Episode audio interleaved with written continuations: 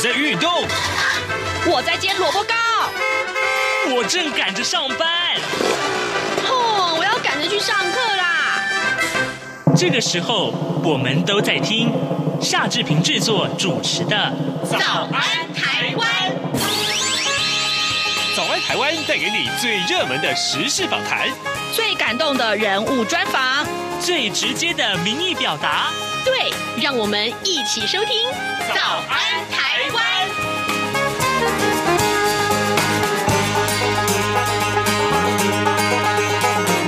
早安台湾，我是夏志平。今天是二零二二年的六月十四号，星期二。我们今天来探讨环境问题吧。马上请您收听今天的访谈单元。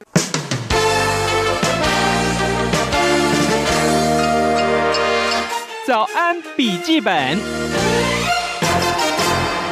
这里是中央广播电台台湾之音，您所收听的节目是《早安台湾》。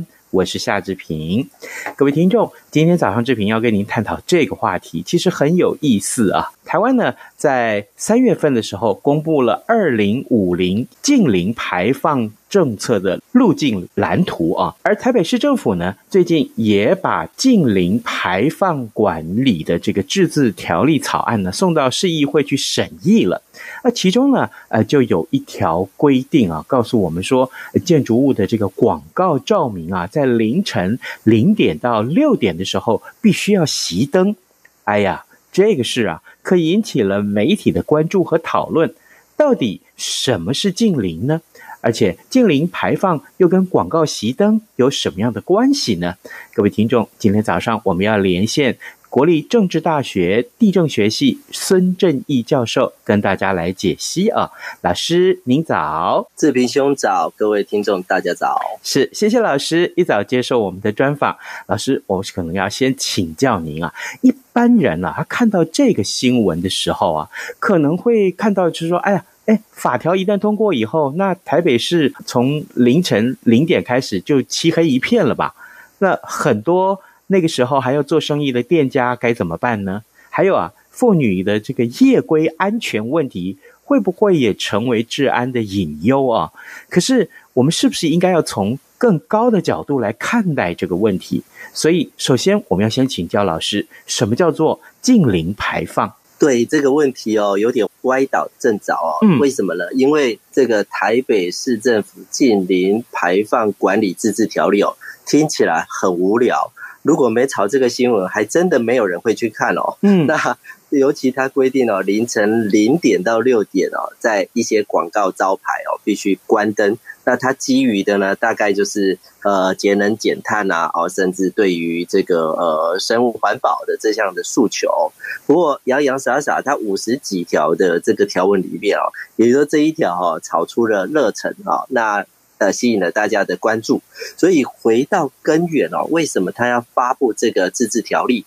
呃，关于这个呃近零排放的管理哦，那是一个呃很重要的一个课题哦。所以呃，我们虽然动机是一个诙谐的，但是真正要讨论的问题呢，其实是很严肃啊，那也很重要的。嗯、那我们知道这个呃节能减碳，节能减碳，我们大概喊了二十年有了吧？哈，嗯，那。呃，它的地基呢，应该就是呃，我们的呃全球温暖化哈，地球越来越热，然后衍生出的气候变迁，造成我们的生活环境受到威胁。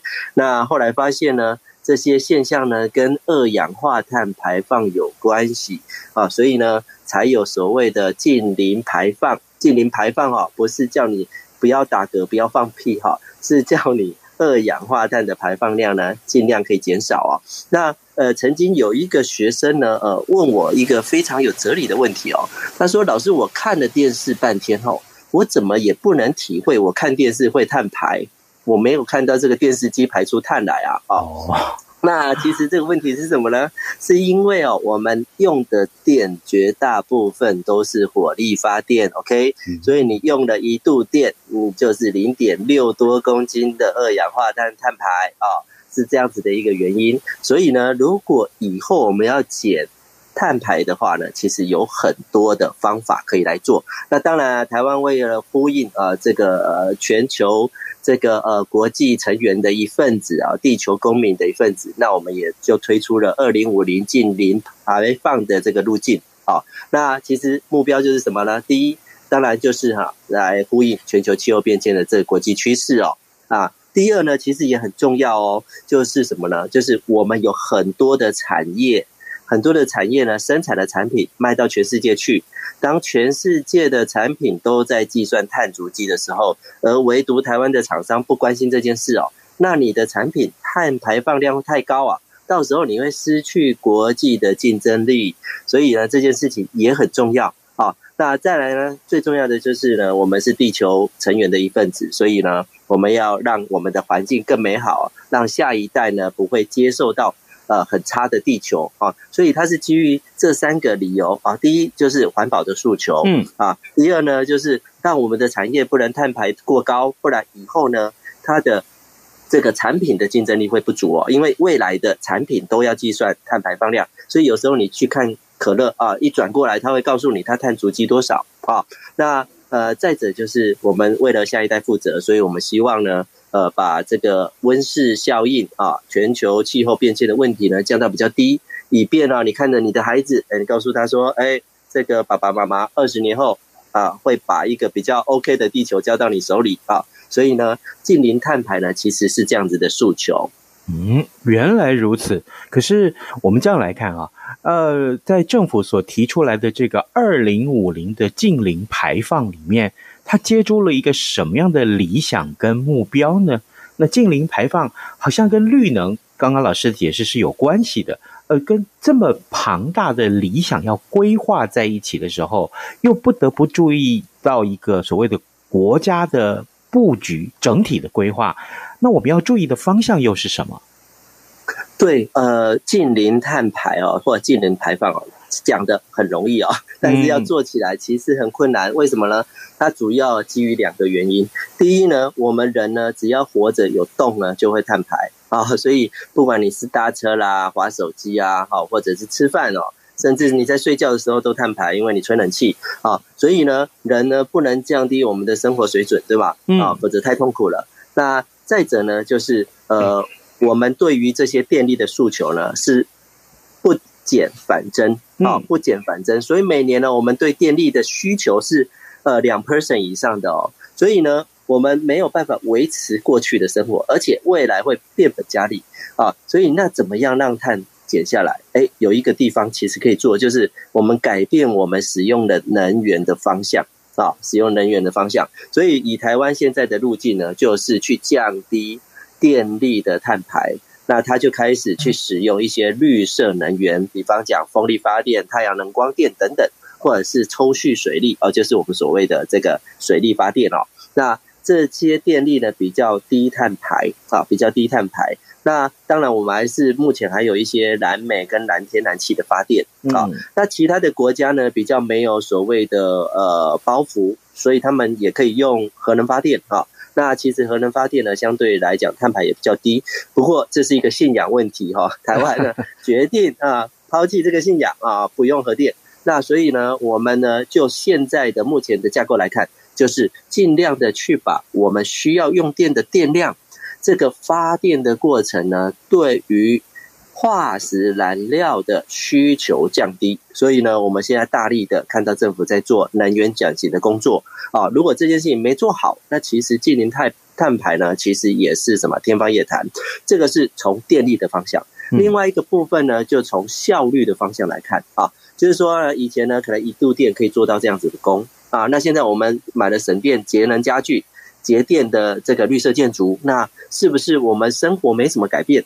哎，可是碳排放量，因为呃建筑物的效能或者是机械的效能提升了，那我们碳排就降低了。哎，这是可以做到的，对吧？好，嗯，那所以呢，增加增加效率，尤其是机器的效率或者是建筑物的效能，那这个也是一个可以呃完成的任务哦。那还有另外一块呢，就是呃我们在选择什么？选择哎我们的这个交通运具的时候，我们看到政府大量的在推广。所谓的这个呃电动车啊，电动车，而不是用传统的这个汽油车，为什么？因为汽油它一定会碳排，对吗？嗯。可是呢，如果我们用电，哎，我们以后有机会这个电是低碳排的这个发电的状态，好，那就有机会啊，就有机会在这个地方呢去寻求低碳排的可能性哦。所以我们回头讲啊，就是说我们其实电力的需求是上升的，嗯，可是呢，我们可以对于能源，就是石化能源的需求可以下降。如果我们经过能源转型或者是效率提升的话，啊，那所以讲到这一块哦，其实哦，国家呢就会有牵涉到两个很重要的部会，一个就是国发会，现在近零碳排呢都是国发会在发布，对吧？对，因为它执执掌的是国家未来发展的方向。那另外一个单位也很重要，它最近要升格了，就是以前的环保署，现在的环保署，未来的环境部。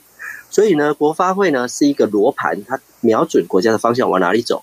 那环保环保署未来的环境部，它就是个引擎。如果要完成净零碳排，需要这部引擎啊。所以未来呃，环境部它就会成立四个非常重要的单位。第一个就是气候变迁署，所以它的部下面呢就会有什么四个三级的机关哦。一个就是气候变迁署，它专门瞄准气候变迁的事。再来呢，资源循环署就是在看这个。呃，资源循环或者循环经济，好，那另外一个呢，就是环境管理署，哦，还有再加上是原本的化学物质管理署啊，也就是说，呃，国家呢瞄瞄准了方向，可是呢，这个重要的驱动引擎呢，呃，就会从环保署升格成环境部哦。那如何去着手呢？目前看起来就是有短期跟长期可以做的。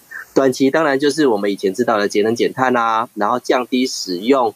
非传统能源就是蓝天然气、燃汽油、燃煤的这样子能源，好，然后呢来发展绿能。那长期这样子还是不够，长期呢我们还是要回头去做什么啊？节能减碳的工作，嗯，然后呢甚至有碳中和、植树，好，碳吸附，利用碳捕捉来封存这些碳哦。所以这些听起来哦，其实呢它跨组的东西非常广哦。所以各位哦，你听这个呃志平兄的呃这个广播哦。你不只为你人生找方向，还帮你找工作，为什么呢？因为这里面隐含着太多太多的工作，包含能能能源转型的工作，包含产业转型的工作，包含你生活转型的工作，还有社会转型的工作。那这些工作呢，其实哦，未来哦，政府要投入大量的资金，因为它已经宣示二零五零哦，所以接下来要做呢，就是要有人，要有钱，要有机关，这三件事情最重要。啊，所以如果一个政府宣示什么，他不投放钱，不投放人力，不设立机关，那这个事情不会完成，因为就会停在那儿。所以我们看到的是，为了这件事情，政府投量投放了大量的，未来要投放大量的公帑来进行这些转型，然后设立了新的机构，而且呢，他会把什么？他会把人力哦往这边走哦。所以不管是未来你在求学，或者是转转业转型哦，或者是原本要升级你的产业，升级你的能量哦。其实我们今天哦，在讲净零碳排哦，不是一个环保的议题，你知道吗？啊，无利不起早。我们今天早上起那么早啊，无利不起早。你要知道的是，我们现在动不动就谈 CSR 企业社会责任哦，现在已经在谈 ESG 哦，这个一甚至有 ESG 概念股，就是结合了环境、社会跟企业治理的这个什么股票，甚至 ETF 啊，所以你就会知道说。呃，这是一块呢，人类跟地球共生的一个理念。可是呢，它背后隐含的是一个非常庞大的工作量跟经济体。好，所以呃，我们有时候在思考啊，什么样叫做利人利己？那或许未来的这个净零碳排，在这个路上啊，你阻挡不了它，全世界都要往那边走。那你跟着这个队伍往前走，或许有机会呢，你就可以谋得一线生机。是，各位听众，今天早上志平为您连线访问国立政治大学地政系孙正义教授。我们请孙老师呢，在节目中啊，为大家从呃这个近邻碳排这件事情聊起。不过我们的出发点很有意思，那是因为台北市啊正在审议一个所谓的这个近邻的这个条款。那这个法案如果通过的话，也许会有什么样的后果呢？呃，我我我们今天没有办法太多的琢磨。不过待会我们再会请老师回到这里来。呃，等一下我们要先进一段广告啊，广告过后呢，我们再请老师继续为我们解说。哎，你知道吗？侨委会今年的海外华文媒体报道大奖开始征件了。真的吗？没错，今年是以全球变局下的变与不变，发挥海外华媒影响力为主题，总共规划平面、网络报道类、广播报道类、电视影音报道类三个类别奖项。不止如此，还有全球新闻志工限定的侨务电子报新闻报道特别奖。只要你是侨务电子报的新闻志工，而且报道作品有在侨务电子报刊登过，就可以报名喽。那参赛作品只要是聚焦台湾、报道台湾，而且在限定刊播期间于中华民国境外媒体平台刊播就可以了吗？没错，把握时间，在七月三十一日前上网完成报名。那我赶紧上二零二二海外华文媒体报道大奖官网查询相关征件规范，网址 https 冒号双斜线大写 c l j a o m 的大写台湾 dash 大写 w o r l d net。以上资讯由中华民国侨务委员会提供。这里是中央广播电台台湾之音，您所收听的节目是《早安台湾》，我是夏志平。各位听众，今天早上志平为您连线访问国立政治大学地政系的孙正义教授。我们请孙老师为大家呃看一看呃之前我们看到的是二零五零近零排放政策的这个路径蓝图，其实这关系到台湾的这个整体的发展。呃，谈到这个角度，可以说是非常非常的大。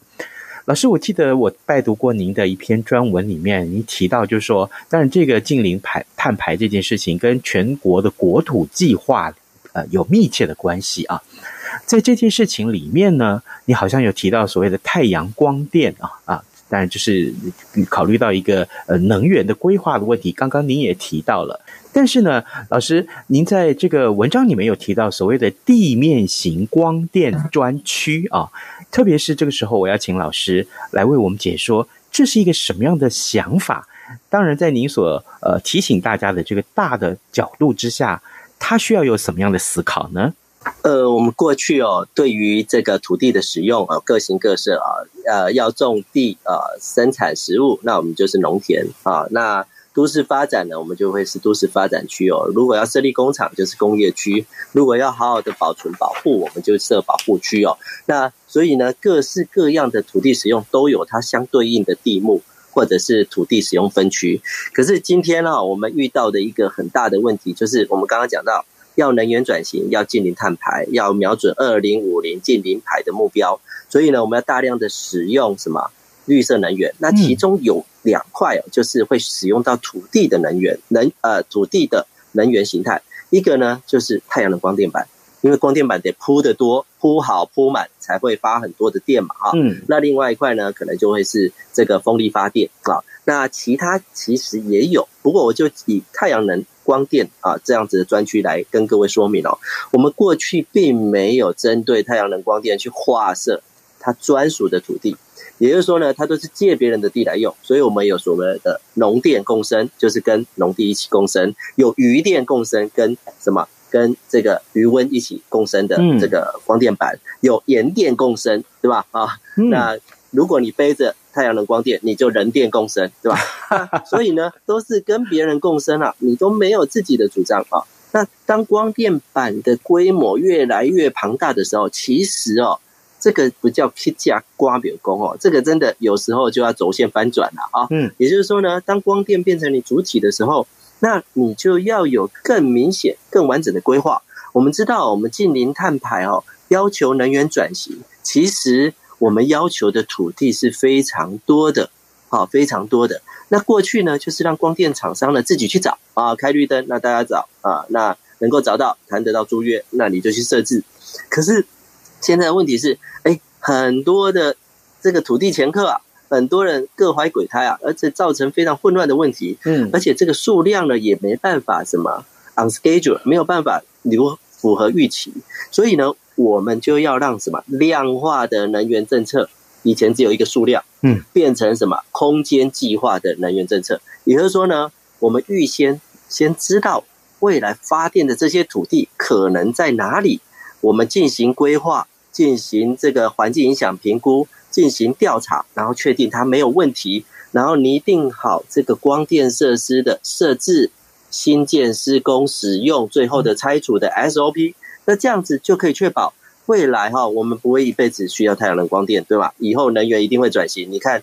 呃，钢铁人他就是核融合，对吧？所以其实呢，这个过渡期间哦，以我个人的信仰啊，不一定正确。我们就是在等待核融合的出现，或者是新型能源的出现。好，那呃，在这个过程中，我们需要大量的使用土地来架设光光电板。但如果这一段没有处理好，诶，我们就把把好好的土地糟蹋了。所以最好的方式是什么呢？就是设置专区，好好的用标准的程序，这边能不能设？应该进行什么样的调查？有没有生态上的冲击？有没有农业冲击？有没有社会冲击？进行环境影响评估，然后最后确认了之后，以正常的、正规的设置方式、管理方式来执行。这个就是我们知道，我提出来比较正态的、正常的地面型光电专区的这样的概念。好，因为唯有如此哦，才能让呃太阳能光电的发展符合预期，而且呢不会有。污染或破坏国土之余，因为我们在整体的程序的状态下，我们会照顾到照顾到应有的可能空空水费污染啊、土壤污染的这些问题，然后也可以让效率提升啊。那再者呢，我们也可以什么积极的去研究，哎，要电鱼共生就电鱼共生，要电农共生，我们就来研究电农共生哦。因为在专区的状态下。这样子的效率，才可能让我们二零五零或二零三零的近零排的期程呢，可以搭上。所以从过去的量化的能源转型、能源发展，变成是计划型，尤其是搭配空间计划的计划型的能源转型，我们觉得这样子的路径呢，才符合呃我们的期待以及国家的需要。可是赵老师所这样讲的话，那设立这个专区，它需要一些法源吗？或者说需要啊，这个刚刚您所说到这两个部会一起要做一些很深入的思考，对不对？那目前我们有有没有看到行动过？呃，其实哦，如果说法源的话呢，我们有半套法源啊，就是我们在国土计划法，这是一部台湾非常新的法令哦。国土计划法上路之后呢，其实国土计划法里面。针对于能源用地是有一点点琢磨的，嗯，所以在全国国土计划里面呢，其实有写哦，我们要盘点出多少多少面积的国土来作为太阳光电的使用。